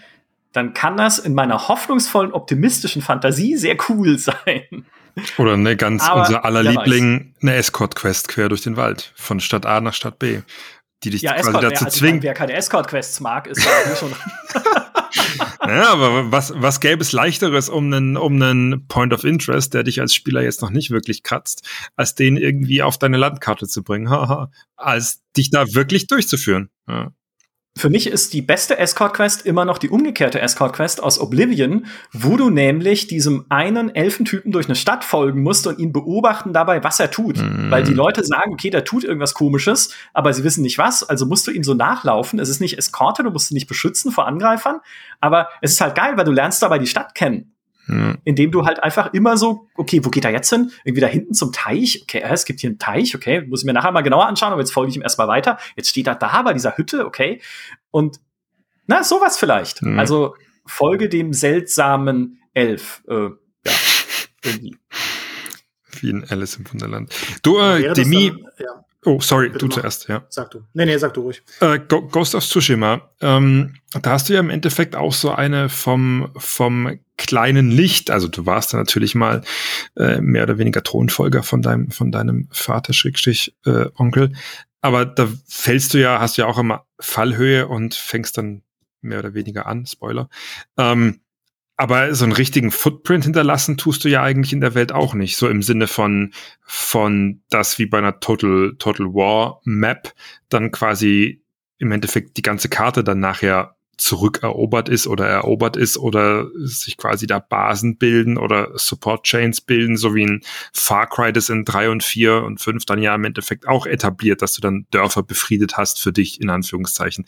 Aber so macht's, macht's doch Ghost, Ghost of Tsushima, glaube ich, auch nicht, oder? Ich bin da jetzt. Doch, ich finde schon. Also ja? es gibt ja sogar eine Quest, wo du dann wieder zurück musst in das erste, in das erste Areal und die Dörfer dort werden von, ähm, von Mongolen überfallen und äh, mhm. wenn du sie dann befreist, dann äh, gibt es auch nochmal Anschlussquests und so weiter, aber du befreist das ja dann schon. Oder auch mhm, diese mhm. Rebellenstadt in dem zweiten Gebiet, ähm, die wird ja auch belagert von feindlichen Truppen und das ist ja einer der, der äh, zentralen Story-Momente, die ich jetzt auch nicht spoilere, mhm. aber das sieht ja danach auch anders aus. Und was ich auch mhm. interessant finde, ist, dass du ja, ähm, das hatten wir auch damals angesprochen, dem, als es um Ghost of Tsushima ging, dass man dass man so ein bisschen auch die Veränderung ja mit sich selbst trägt, weil du ja, am Anfang ja. der Unterlegene bist, gnadenlos unterlegen und am Ende, wenn du irgendwo einen Trupp aus drei Mongolen triffst, dann äh, nehmen die quasi schon Reis aus, wenn du nur dein, dein Schwert erhebst. Mhm. Ähm, also auch das gibt dir halt ein Gefühl von, durch das, was ich alles gelernt habe hier in dieser Welt, habe ich einen Unterschied gemacht. Ähm, und was ich auch sehr cool finde in Ghost of Tsushima ist, dass du mit NPCs, mit denen du Quests hattest, kannst du auch danach noch mal reden. Und äh, wenn du noch mal in eine Stadt zurückkommst oder so, sind, glaube ich, also ich weiß nicht, ob das ganze Spiel über ist, aber zumindest gelegentlich sind dann einfach die Personen noch da und ähm, bedanken sich nochmal oder sonst irgendwas. Oder du kommst irgendwo hin zurück, wo du gar nicht mehr hin zurückkommen sollst, aber dann ist da noch jemand, der nochmal Danke sagt, dass du da geholfen hast oder so. Also ich finde, of Tsushima hat sich schon Mühe gegeben, da, ähm, da einen Unterschied zu markieren, ohne, sag ich mal, der Open World ihre ihre, ihre generierte Herausforderung zu nehmen. Also du triffst natürlich, da hast du schon recht, du triffst ja bis zum Ende feindliche Truppen in allen Bereichen der Welt. Es sind halt dann aber eher so kleine mhm. ähm, Eskorten oder Patrouillen oder so, ähm, damit du ein bisschen was zu tun hast, wo dann mal irgendwie ein Dorfbewohner entführt wurde mhm. oder so. Äh, aber ich finde, das hat, das hat Ghost of Tsushima schon ganz gut gemacht für ein Ubisoft-Formelspiel. Also, mhm. oder sagen wir mal ein Spiel, das in dem, in dem Mindset entstanden ist, in dem viele Action-Adventure Open Worlds entstehen. Mhm. Aber jetzt stell dir doch mal Ghost of Tsushima vor und du bist kein Samurai, sondern ein Jedi, der auf einem fremden Planeten gelandet ist, der gerade vom Imperium überrannt wird. Und dann sagst du mir im Vorgespräch, es darf kein Star Wars Open World Spiel geben. was, was ist mit dir los? Ich, äh, ja, ich, ich habe Quatsch erzählt. Also, ähm, wenn jetzt die ganzen Valhalla-Fans sagen, ja, what else is new, ja, aber ähm, diesmal, diesmal stimme ich zu. Ich habe wirklich Quatsch erzählt. Ich hatte eine, eine Open-World-Diskussion, auch da wieder mit der, ähm, da ging, das war ein Streitgespräch, ob Open Worlds gut oder schlecht sind, mit der ähm, Kollegin Natascha. Und da ging es am Ende drum, dass wir doch mal skizzieren sollen, was so unsere, welches Spiel unserer Meinung nach als Open-World-Spiel super gewesen wäre. Und da habe ich natürlich aus dem Stand, weil mir nichts eingefallen ist, gesagt, ja, nimm irgendein Star Wars-Spiel, das wird als Open-World, wäre das mega. Selbst ein Battlefront könntest du so einen coolen Open-World-Spiel machen. Und äh, dann habe ich danach drüber nachgedacht und mir ist dann so ein bisschen, ich bin zu dem Schluss gekommen, dass ich Unsinn erzählt habe. Ähm, um das so ein bisschen von der anderen Seite aufzusatteln. Harry Potter ist das genaue Gegenteil von Star Wars, wenn es darum geht, ob es als Open World funktioniert. Harry Potter mhm. ist eine Serie, die total darauf ausgelegt ist. Die, die ersten Bücher von Harry Potter alles an dieser Welt ist so unfassbar faszinierend, dass du immer nur mehr rausfinden willst. Du willst jede Ecke von Hogwarts erkunden, jeden geheimen Gang, selbst wie die äh, Weasley-Familie ihre, ihren in Abwasch macht. Selbst das ist faszinierend, weil nichts in dieser Welt irgendwie normal ist. Dann fliegen dann die Pfannen durch die Luft und so weiter und so fort. Also ich würde selbst sehen wollen in einer Open World, wie da Leute irgendwie ihren Abwasch machen in der Zaubererwelt. So, so faszinierend ist es. Die, äh, die Gasse, wo dann die Zauberstäbe äh, ver verkauft werden und so, der, der verfluchte Wald. Ich kenne ihn, ich bin nicht so ein Die Hard Harry Potter Fan, aber Harry Potter war für mich immer eine Ansammlung von unendlichen faszinierenden Orten und es ist nur faszinierender geworden, bis Harry Potter ähm, so ein bisschen thematisch weg ist von diesem Mysterium hin zu Fraktionskriegen mm. zwischen äh, Voldemorts Fraktion und, ähm, und Harry Potters Fraktion. Man merkt, ich bin wirklich kein Fan. Man könnte sagen, eine Politisierung, genau, ne? Ja. Ja, und, und Star Wars ist das genaue Gegenteil davon. Ich finde, Star Wars ist vor allem, man meint das nicht bei einer Serie, die Krieg der Sterne heißt, aber der Konflikt ist das, was Star Wars so reizvoll macht als Franchise. Und aus dem Bauchhaus würden, glaube ich, viele Leute sagen, ja, bei Star Wars, die Planeten, das ist doch super, das ist doch einer der Hauptgründe, ne? das ist doch das Coruscant und, und Tatooine und so weiter. Aber ich glaube, Star Wars ist viel, viel mehr eigentlich von Schauplätzen, von eng gefassten Setpieces getragen, als von tatsächlichen Planeten. Also wenn man jetzt sagen würde, hey, hättest du nicht mal Bock mit dem Snowspeeder ganz Hoth abzufliegen? Würde ich sagen, boah, eher nicht. Ich glaube, das ist ziemlich lame, ja. Oder nimm mal Tatooine. Tatooine ist der Planet, der am meisten Screentime bekommt, ja. In allen Episoden, außer, glaube ich, Episode 5, hast du Tatooine drin. Du hast sogar in Mandalorian nochmal Tatooine drin. Und wenn man jetzt eine Open World bauen sollte zu Tatooine, da könnte man schon ein bisschen was machen. Da würde halt irgendwie so Siedlungen machen wie Mos Espa oder Mos Eisley, die aber auch sehr ähnlich wirken. Du hast halt meinetwegen eine Kreiddrachenhöhle und du hast dann deine Tusken Raider Orte und ein paar Canyons und so.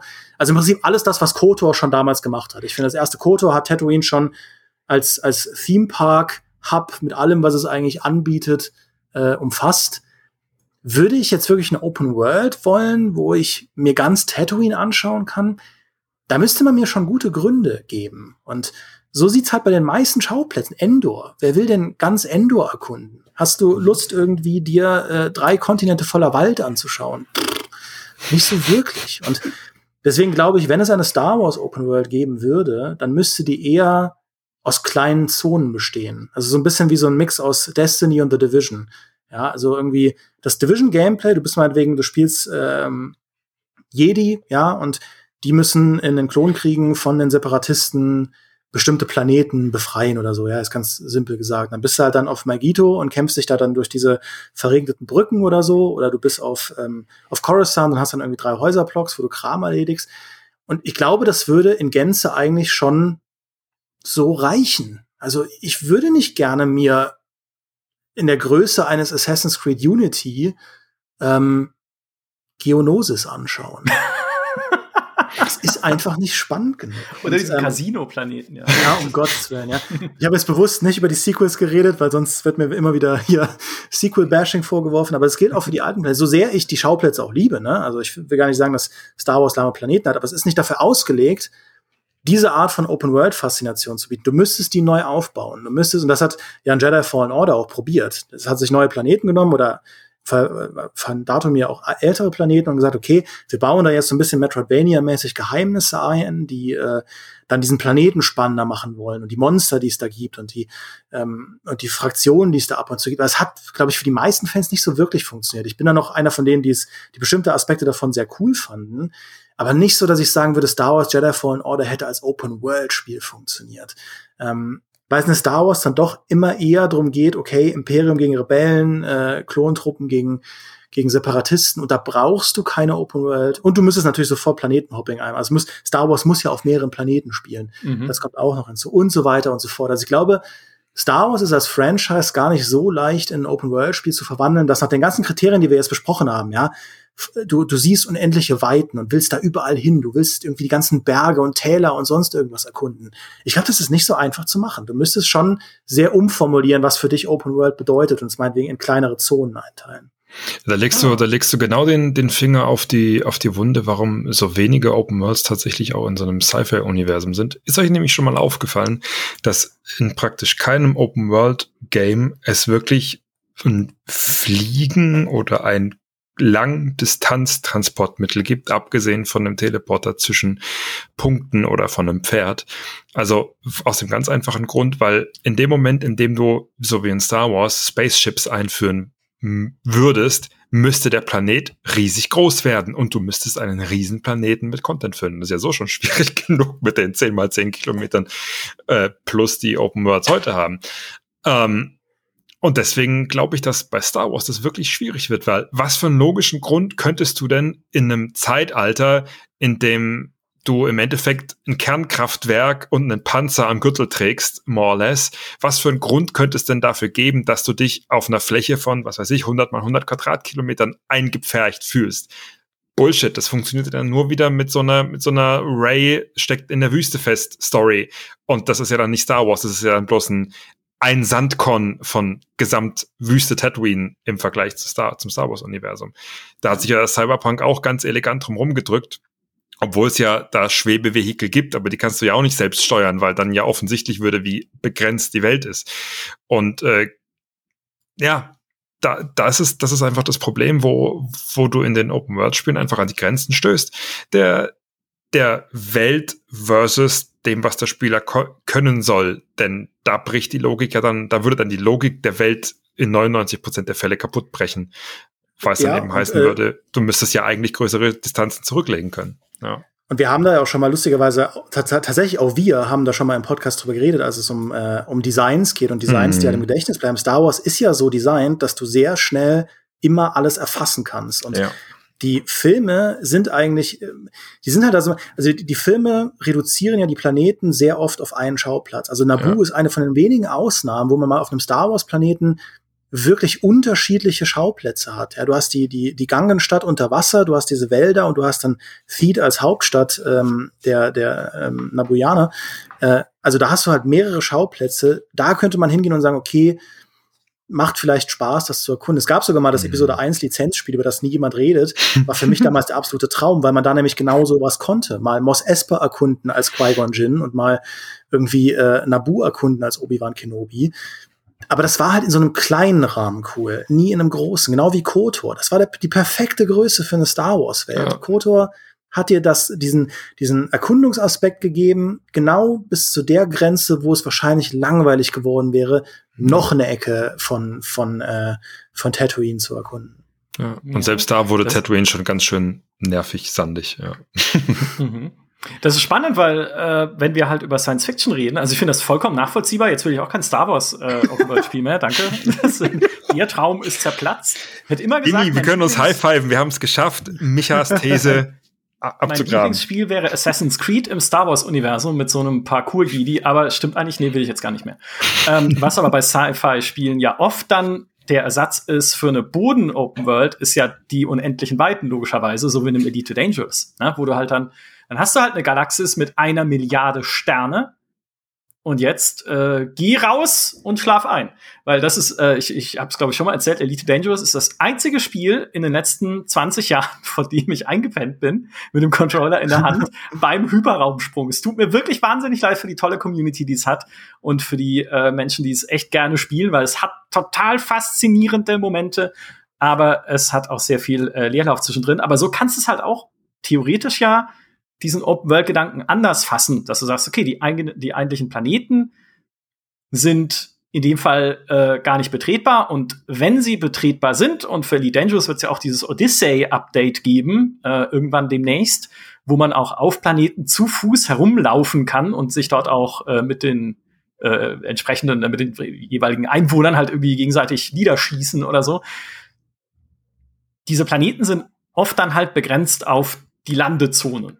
Mhm. Auch so ein bisschen dieses Star Citizen-Ding, ne? Du hast halt diesen, diesen kompletten, modellierten, total faszinierenden Planeten, aber an sich so die, der Hauptort ist halt diese eine Minenkolonie dort mhm. und hey, vielleicht platziert das Spiel halt noch mal irgendwie eine Schmugglerbasis drauf oder irgendwelche Sachen, die du einsammeln musst auf der anderen Seite, aber arg viel Erkundung ist es halt nicht und das geht halt weg von diesem ja, wahrscheinlich von dem Aspekt, den wir dann alle an Open World dann doch mit faszinierend finden, dieses die Welt entdecken. Und Elite ja, Dangerous hat halt dieses ja. Weltentdecken einfach, du springst halt in andere Sternensysteme und nicht du selbst, weil die Wahrscheinlichkeit ist gering, aber irgendjemand auf YouTube findet da draußen die Aliens.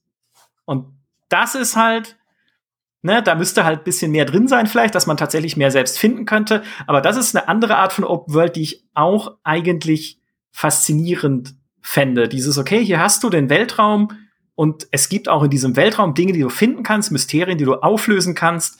Also spring doch mal von System zu System und guck, was da so abgeht. Und ich habe es im letzten Podcast schon gesagt, aber ich sag's noch mal. Und ja, es ist, es ist grundlos optimistisch. Ich hoffe ja so ein bisschen, dass Starfield mir dieses Gefühl geben wird vom Bethesda. Aber hm. man kennt's noch nicht.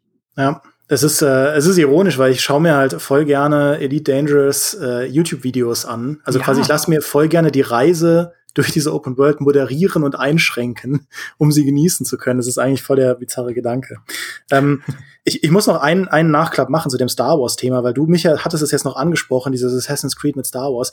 Es gäbe schon die Möglichkeit, ein richtig gutes Star Wars Open World Spiel zu machen, wenn es so wäre wie äh, Mittelerde Schatten des Krieges. Ja, also so ein, du bist halt, du bist ein Jedi-Ritter und du begreifst Open World mehr als so ein, so, ein, so ein Sandkasten, wo du einfach mit deinen Machtkräften Quatsch anstellen kannst. Weil das ist ja Mittelerde Schatten des Krieges, die Open World ist ja wirklich für die Füße. Das ist halt Mordor. Das sind einfach triste Landschaften äh, und Paroiden und so weiter. Da, da, da ist es, da geht jetzt niemand hin, weil es so schön, also da würde jetzt niemand irgendwie Urlaub machen wollen. Mhm. Aber du hast halt diesen riesigen Sandkasten, wo du einfach Quatsch anstellen kannst, Orks rekrutieren, ähm, deine wilden Komboketten da aneinander rein oder auch schleichend vorgehen und so. Sowas wäre cool, ja. Ich glaube nur, das werden sie nicht machen. Gib mir ein Star Wars Spiel, wo ich als ein Schüler oder als eine Schülerin in Luke's Jedi Akademie diverse äh, Planeten von einem neuen Sith-Orden äh, befreien muss, ja, bin ich sofort an Bord. Das ist mm. wieder hm. der Star Wars-Konflikt. Ich bin in der ersten Reihe, ich kaufe die Fiction, ich kauf, ich lasse mich fesseln von dieser Fantasie und ich bin Jedi und kann da mit meinen Machtkräften experimentieren. Da bin ich voll dabei. Das wird nur moderne Star Wars nie machen, weil sie es nicht können, weil sie dazu, dadurch, dass alles Canon sein muss, müssten sie viel zu viel neu etablieren und das würden sie nie in einem Videospiel machen, nicht mehr. Sowas war früher möglich, ja, in Jedi Knight 2 mit okay, du bist in der Jedi-Akademie und da ist so ein böser, dunkler Jedi, der baut sich eine Truppe aus dunklen Jedi mit lichtschwertresistenten Rüstungen auf und so. Die Art von Experiment wird man nicht mehr finden. Es, es sind halt jetzt einfach, das sage ich ja immer wieder, es sind halt immer sehr viel verhaltenere, vorsichtigere, dem Force Unleashed und so. Was wird es halt, aktuell gibt es das nicht. Und sie werden sich halt bei dem äh, Open-World-Spiel, das ja tatsächlich kommt, bin mir sicher, sie werden wieder Rebellen gegen Imperium machen, weil das halt die eine Sache ist, wo sich, wo sie alle Fans nochmal zusammenkriegen. Ähm, und da, also in, in, quasi mit diesen Vorzeichen, da glaube ich, dass es nicht funktionieren wird. Wenn sie so einen Jedi-Spielplatz draus machen würden, bin ich voll an Bord. Das mache ich auch gern. Da laufe ich auch gern durch 20 Blocks Coruscant. Ist voll okay.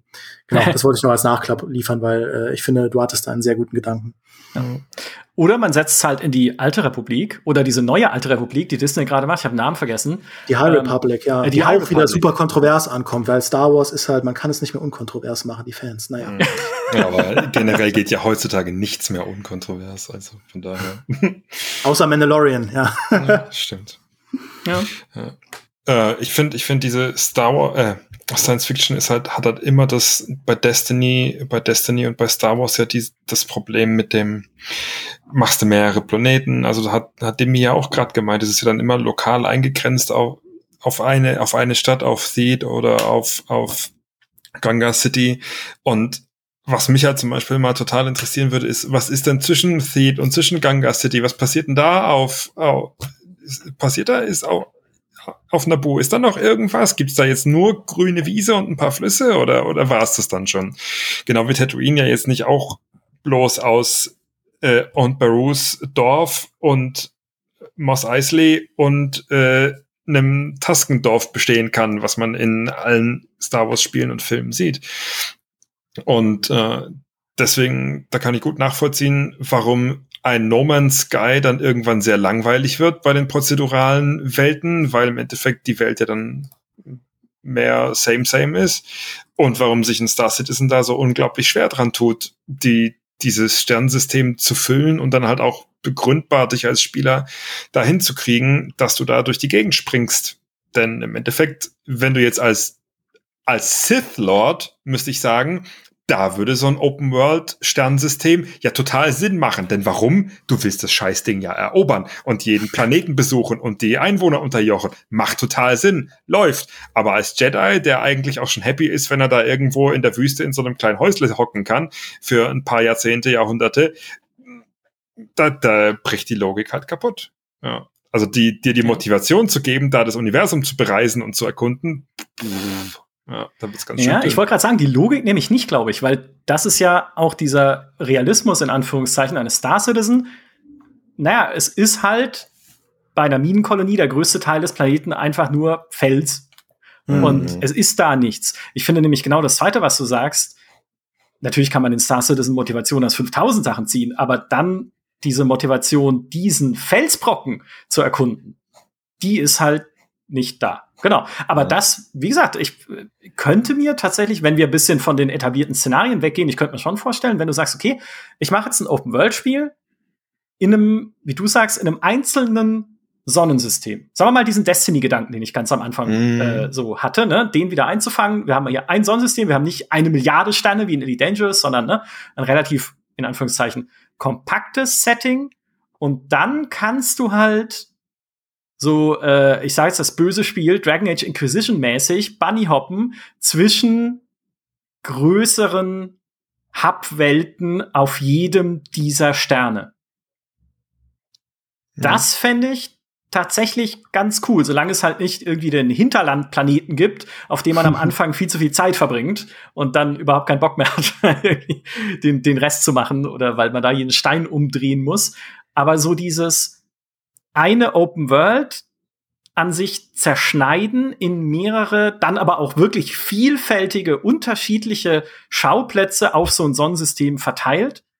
Das fände ich reizvoll, weil es dir halt da Planeten sehr unterschiedlich sein können. Der eine ist halt irgendwie eine Giftkugel, der andere ist eine Lavakugel, dann gibt's eine Eiskugel, dann gibt's eine, eine Wüstenkugel, dann gibt's eine ähm, erdähnliche Kugel natürlich auch. Ne, erlaubt dir halt viel mehr, auch glaubwürdige Vielfalt, als es eine zusammenhängende, klassische, sagen wir mal, Skyrim-Welt macht, wo du halt nur eine bedingte Anzahl an Klimazonen reinquetschen kannst, weil irgendwann wird's halt dämlich, weil die Übergänge dann zu unglaubwürdig werden. Okay, hier ist jetzt Wüste und direkt daneben ist der Dschungel, weil wir haben ihn nicht irgendwo anders noch hingekriegt. Hm. Wobei, ich glaube, es ist ein Teil der Welt tatsächlich so, dass Wüste. Aber ihr wisst, was ich meine. Ich stimme dir voll zu. Und ich finde, jeder einzelne Planet müsste dann so funktionieren wie Gothic. Ja. ja. Ähm, weil wir, ja. wir reden ja drüber, was für uns unsere Traum Open World ausmacht. Und, und die Frage mal simpel zu beantworten, für mich gibt es einfach schon Traum Open Worlds und das sind halt die Elder Scrolls und Gothic. Und ich finde, wenn du diesen Planeten dann erkundest und du hast da drei Fraktionen, die alle so gut geschrieben sind, dass du am liebsten Bücher über die lesen, Fanfictions und so weiter, dass du am liebsten ein Roleplay-Forum aufmachen würdest, wo du als Space-Sumpfkraut-Raucher ja, oder als im, im Space-Altenlager bist du dann halt, ja, im, im Neon-Altenlager. Da, also da, da, dass du da dann halt bist, spannende Entscheidungen treffen kannst, für welches Lager du bist, wie du die Geschicke dieses Planeten irgendwie äh, beeinflussen möchtest und dann aber auch dieser Planet vollgepackt ist mit spannenden Dingen, die man erkunden kann, ohne generisch zu wirken. Mhm. Und das ist ja simpel, glaube ich. braucht man, braucht man ein Jahr Entwicklungszeit, das alles noch mit Next-Gen-Grafik idealerweise in 60 Frames auf allen Plattformen und äh, mit Raytracing, dann geht's ab. Ja.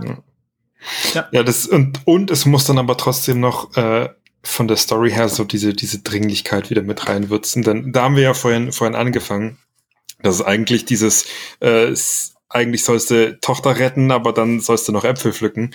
Erstmal, äh, dass das die Spiele heutzutage immer noch nicht hinkriegen.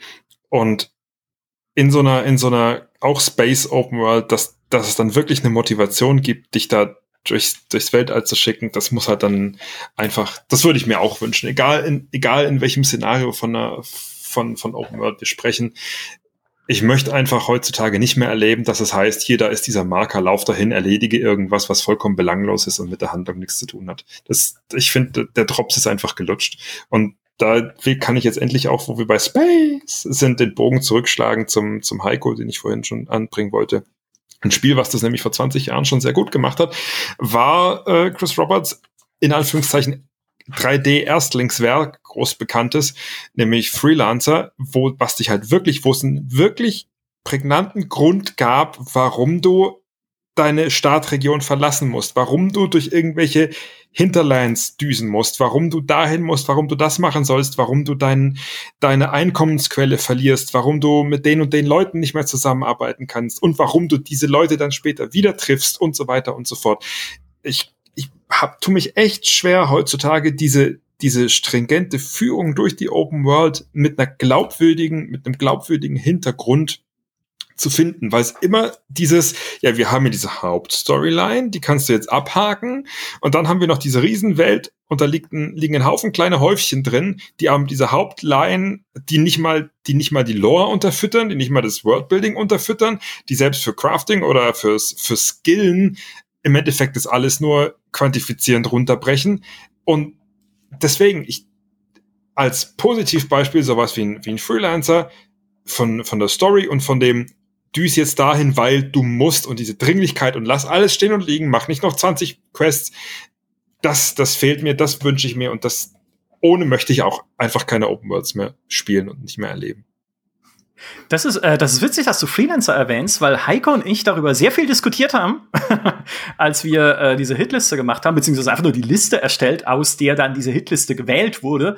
Ähm, nehme ich mal Freelancer, weil er, also nichts gegen Freelancer. Freelancer war ein fantastisches Spiel, von dem es jetzt sofort entweder eine Fortsetzung oder ein Remake geben muss. Ja? Peter hat auch gerade mit Microsoft drüber gesprochen, das ist schon dort aktenkundig. Ein Remake oder mindestens ein Remaster von Freelancer, das muss passieren. Sonst gibt's schlechte Noten am Ende im Zeugnis für Microsoft oder wer auch immer die Rechte hat.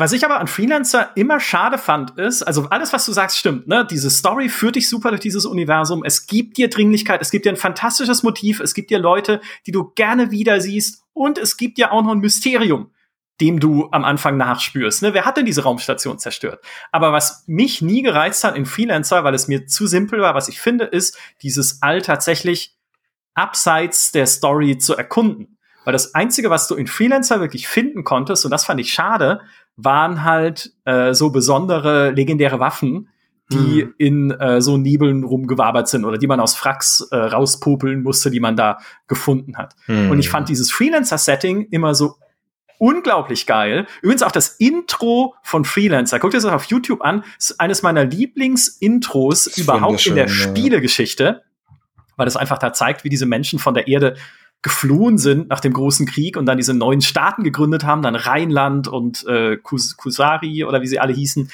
Ähm, also die fantastisches Universum, aber es hatte mir dann abseits von dem, was es erzählt hat, zu wenig Spannendes zum Finden. Ja. Das hätte ich mir gerne mehr gewünscht. Es wäre halt perfekt für einen zweiten Teil. Es war halt genau das. Ich habe auch, ich habe, also Freelancer und Wing Commander sind die beiden Space-Spiele, mit denen ich die meiste Zeit verbracht habe. Und Freelancer damals war man ja auch noch weniger anspruchsvoll. Ähm, ich habe hab da auch sehr viel Zeit damit verbracht, mich mit bei den Fraktionen, die mich vorher gehasst haben, gut zu stellen. Aber es ja, ist genau wie du sagst, Micha, es gab einfach hinten raus zu, man musste zu viel innere Motivation erschaffen aus dem Nichts, zu da halt weiterzumachen, ja.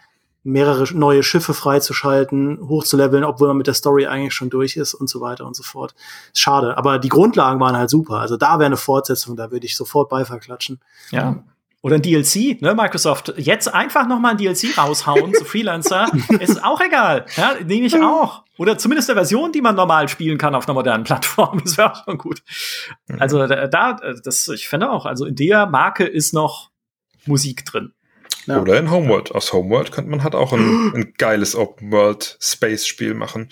Stellt euch, man stelle sich mal so eine Art Freelancer vor und dann aber mit einer, mit einer Homeworld-Story und du musst dieses Universum erkunden, weil du deinen, deinen Heimatplaneten finden willst mit deiner Flotte und weiß der Geier was. Also quasi kein First-Person oder Third-Person Open-World, wie wir jetzt Open-World ja gängig definieren, sondern ein Open-World im Sinne von Open Universe. Und äh, dann gibt's da, ich meine, die Homeworld Maps sind ja schon so gebaut. Da findest du ja Relikte und uralten Kruscht, ja. wo du denkst, oh Gott, ich will wissen, was damit ist. Freelancer hat's gefehlt. Das schwamm zwar von diesen Sleeper-Ships, von diesen Kolonieschiffen, gab's äh, von dem, von dem spanischen Sleeper-Ship, das, das Wrack hast du ja gefunden in, in irgendeinem Rand, Randsystem. Aber das war halt dann auch nur, du bist halt drum rumgeflogen und das war's. So. Aber man stelle sich mal so ein Universum vor im, im Homeworld-Szenario oder eigentlich in jedem Science-Fiction-Szenario, aber bei Homeworld bietet es sich halt an, weil es da diese tiefergehende, Jahrtausende übergreifende Lore und ja schon gibt. Ähm, man stelle sich das mal vor, dass man dann so ein Universum erkundet und dann äh, auf die auf die Rassen gibt, die es dann offiziell jetzt die ausgestorben sind im Verlauf der Story, die sich geopfert haben oder weiß der Geier was. Das kann mhm. ich mir auch super super schön vorstellen. Da kannst du auch in eine Tiefe eintauchen, mit, mit Relikte finden, da, die ganzen Progressspiralen und Mechaniken von modernen Open-World-Spielen plus Stellaris lassen sich ja da 1A ranflanschen. Ist dann kein Open World im Sinne von Lauf durch die Wüste und haut 20 äh, Tiger tot, aber trotzdem. Shut up and take my money. Ich hoffe ja, das ist ein bisschen, also ich meine, Homeworld eh klar, aber ich hoffe ja, dass das so ein bisschen das ist, was Homeworld 3 zumindest von der Stimmung her rüberbringen wird, weil Homeworld 2 endet ja damit, und es tut mir leid, wenn ihr das noch nicht gespielt habt, Pech gehabt, das ist jetzt 17 Jahre her. Nee, 18, oh Gott, wie alt sind wir? Äh, 18 Jahre her, also Homeworld 2 endet damit, dass es ja ein Tor öffnet in ja. bislang unbekannte Bereiche der Galaxis. Ja. Und das wie, wie perfekt ist, also es ist die, die Hochzeit aus Star Trek, ja, das unentdeckte Land und Homeworld, jetzt da rausgehen zu können und rauszufinden, erstens, wer hat dieses Tor überhaupt gebaut? Also ja. wo kommt das her und wo führt's hin? Mysterium. Und dann auch, mhm. was ist dort passiert? Ja, ein Mysterium. Und wie, was ist mit den Leuten passiert, die es gebaut haben? Ja, weil sie sind nicht mehr da, wir können nicht mal mit ihnen reden. Und das dann noch in Verbindung mit diesem Homeworld Art Style, mit diesen tatsächlich ja oft in den Hintergründen so übersteigerte monumentalen Ruinen und Wracks mit diesen Raumschiff-Friedhöfen, in denen du ja zum Teil unterwegs bist, wo einfach nur riesige Wrackteile im Hintergrund stehen und denkst dir, was ist das? Wer hat das gebaut? Wie, was ist in diesem Universum vorher passiert? Erklärt es dir dann auch ein bisschen, aber halt nie so sehr im Detail. Und äh, ja, also das ist gekauft. Das, das, das, da brauchen wir gar nicht drüber reden. Das ist ja das, wo Destiny danach hängt und was Anthem nicht erfüllt hat, wie wir vorhin gesagt haben. Das ist nämlich, dass diese, dieser äh, Mythos, den du dann auf die, auf die Schliche gehen willst, dann halt einfach fallen lässt oder es wird langweilig oder ist nicht ausgefüllt oder fühlt sich stumpf an. Und bei Homeworld ja. hast du halt selbst nach all den Jahren, du sitzt immer, das, woran du dich als allererstes bei einem Homeworld erinnerst, ist ja diese im Melancholie und dieses, ach, ich würde so gern wissen, aber es hat mir nicht mehr gegeben. Also diese, diese Sehnsucht nach dem, nach dem Herausfinden. Und im Endeffekt, daran kann man ja wunderschöne Open World aufhängen. Das ist ja eigentlich auch das, was, mhm. wo ein Assassin's Creed ja immer anhaken will in Valhalla, fährst mit deinem langen Boot los und denkst dir so, jetzt habe ich meine Crew, jetzt schippern wir los und erforschen und zack, bist du da und hoppla hopp, musst du schon wieder Elche schnetzeln. denkst so, äh, äh, äh, Mysterium ist schon wieder jetzt gone, ciao. Und bei, bei Origins ja genauso. Also diese, dieser, dieser Mythos wird ja dann sehr stumpf unter, unter äh, dem Gesetz der füllenden Balken erdrückt. Ja. Ja. Wohl wahr. Wohl Habt ihr noch wichtige Punkte, die ihr hinzufügen möchte zur Open World eurer Träume, bevor ich eine Schleife drum drehe am Ende dieses Podcasts? Ja, ich habe schon gesagt, also im Zweifelsfall einfach irgendein Szenario mit dem Gothic-Prinzip äh, und moderner Grafik. Ich bin einfacher Mann. Ja, ja ein, ein Punkt, den ich noch vielleicht einwerfen würde, ist halt weil ich mir, weil wir vorhin über Tsushima geredet haben, was ich einfach mit diesen, mit diesen Gegnern, was ich mir wünschen würde, ist, dass da einfach ein bisschen mehr passiert. Also, dass du dann bei, bei, zum Beispiel bei Ghost of Tsushima, ähm, von dem, wie ich es gesehen habe, dass dann immer diese, die laufen dann später weg, weil sie den Ghost fürchten, aber dass du über weite Strecken dann halt immer diese drei, vier, fünf Typen dastehen hast und dann werden es halt nochmal zwei Bogenschützen mehr und so und dann forderst du sie heraus. Aber ich würde mir da in, in heutigen Open Worlds ist egal, ob es Elder Scrolls oder Fallout oder so ist, die Raider, die einfach auf dich losstürmen oder irgendwelche Orks, ich würde mir da halt nicht mehr dieses ausgelutschte Prinzip von, es gibt einen soften Gegner, einen mittelharten Gegner, einen schweren Gegner, einen Bogenschützen und einen Mage, sondern ich würde mir da wünschen, dass da mehr passiert. Was weiß ich, dass auf der niedrigen, dass die niedrigen Gegner halt einfach wild auf dich losstürmen, dass die mittleren Gegner, Gegner dann schon ein bisschen koordinierter vorgehen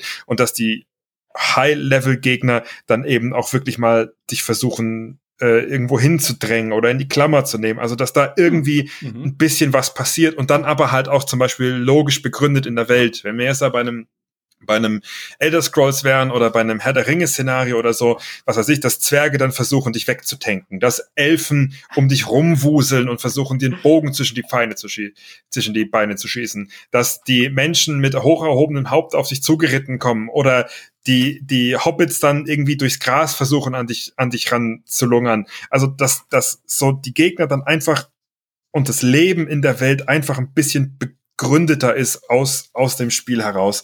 Das ist so der Wunsch und diesen Wunsch kann man auf jedes Szenario, auf jede Open World drüber stülpen, wo ich mir einfach sage, nee Leute, ab jetzt bitte, das ist der Standard und drunter gehen wir jetzt nicht mehr. So. Ja, das wäre jetzt mein ich kann Wunsch. dir die, ich, ich kann dir konzeptionell äh, die perfekte Lösung dafür geben. Du hast einfach ein Open-World-Spiel, das ist am Anfang ganz klassisch und dann, also so wie Skyrim, sagen wir mal, ne, mit den NPCs und alles. Und dann ist die Invasion der Dämonen in der Story und dann wird es zu einem Multiplayer-Spiel. Und alles, was vorher NPCs und normale Gegner waren, sind dann Menschen. Und auf dem Papier ist das genial, weil plötzlich hast du Gegner, die sich taktisch gegen dich einsetzen und die äh, an ganz andere Vorgehensweisen zeigen und so. Auf dem Papier. Was aber wirklich passieren wird, ist, alle Leute Bunny hoppen nur noch durch die Gegend. Bunny hoppen und ja. und, und machen dir dein Spiel kaputt. Aber es hätte auch was. Ja, schade war's. Ja. Das geht dann halt nur ja. mit, Ver mit Verpflichtung zum Rollenspielen. So. ja, wer nicht, wer nicht Rollen spielt, wird runtergeschmissen. Damit sind wir auch wieder bei Gothic, ne? Wer nicht Rollen spielt, kriegt aufs Maul. Ja, ja voll Da gibt's dann halt die Rollenspielpolizei mit, die schwingen so die Knüppel, laufen durch diese Welt und sagen, du da drüben, Ork, ja? Was ist denn das? Wie redest mhm. du denn? Ja? Gar nicht in gan äh, redest du in ganzen Sätzen? Ja? Ja, so, gut, dann haben wir das erste Kapitel für heute abgeschlossen. Äh, das nächste ja. Kapitel fangen wir jetzt an. Ich würde jetzt das Warhammer 40k Fass aufmachen. Ah! das war der Rausschmeißer. Und dann, äh, Maurice Weber ist gerade in seiner Schmollgruft Erwacht. geruckt ja? und lauscht ganz aufmerksam in die Dunkelheit einen hat, Moment lang. Hat sich die Stirn angeschlagen am Sarkophagusdeckel. ja, und sinkt, sinkt wieder zurück, weil er denkt, sich geirrt zu haben, aber irgendjemand könnte Warhammer 40k erwähnt haben.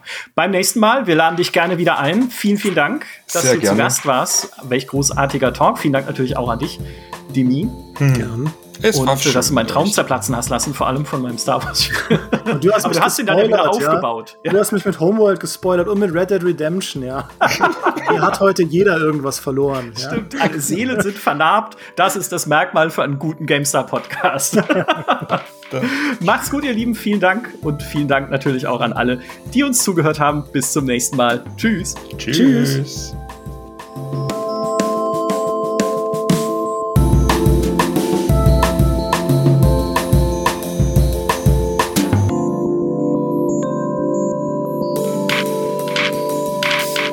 Äh, Paul, kannst du mal laut schreien, bitte? Ah!